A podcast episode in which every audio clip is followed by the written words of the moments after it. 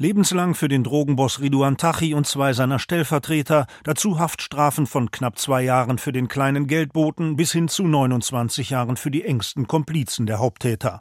Tachi habe mindestens drei Morde in Auftrag gegeben und weitere Anschläge mit vorbereitet, so das Gericht. Entschlüsselte Chatbotschaften innerhalb der Gruppe hätten das zweifelsfrei bewiesen. Belastend waren außerdem die Aussagen des Kronzeugen, der wegen seiner Zusammenarbeit mit der Justiz zu zehn statt 20 Jahren Haft verurteilt wurde. Während des Prozesses wurden drei Vertraute dieses Insiders ermordet, sein Bruder, sein Anwalt und sein Berater, der bekannte Kriminalreporter Peter Erde Vries. Die Ermittler gehen davon aus, dass Tachi auch hinter diesen Anschlägen steckt, haben aber keine Beweise. Tachi und sieben Mitangeklagte waren der Urteilsverkündung im Hochsicherheitsgefängnis von Amsterdam-Osdorp ferngeblieben. Es gilt als sicher, dass die meisten Beschuldigten Berufung einlegen werden.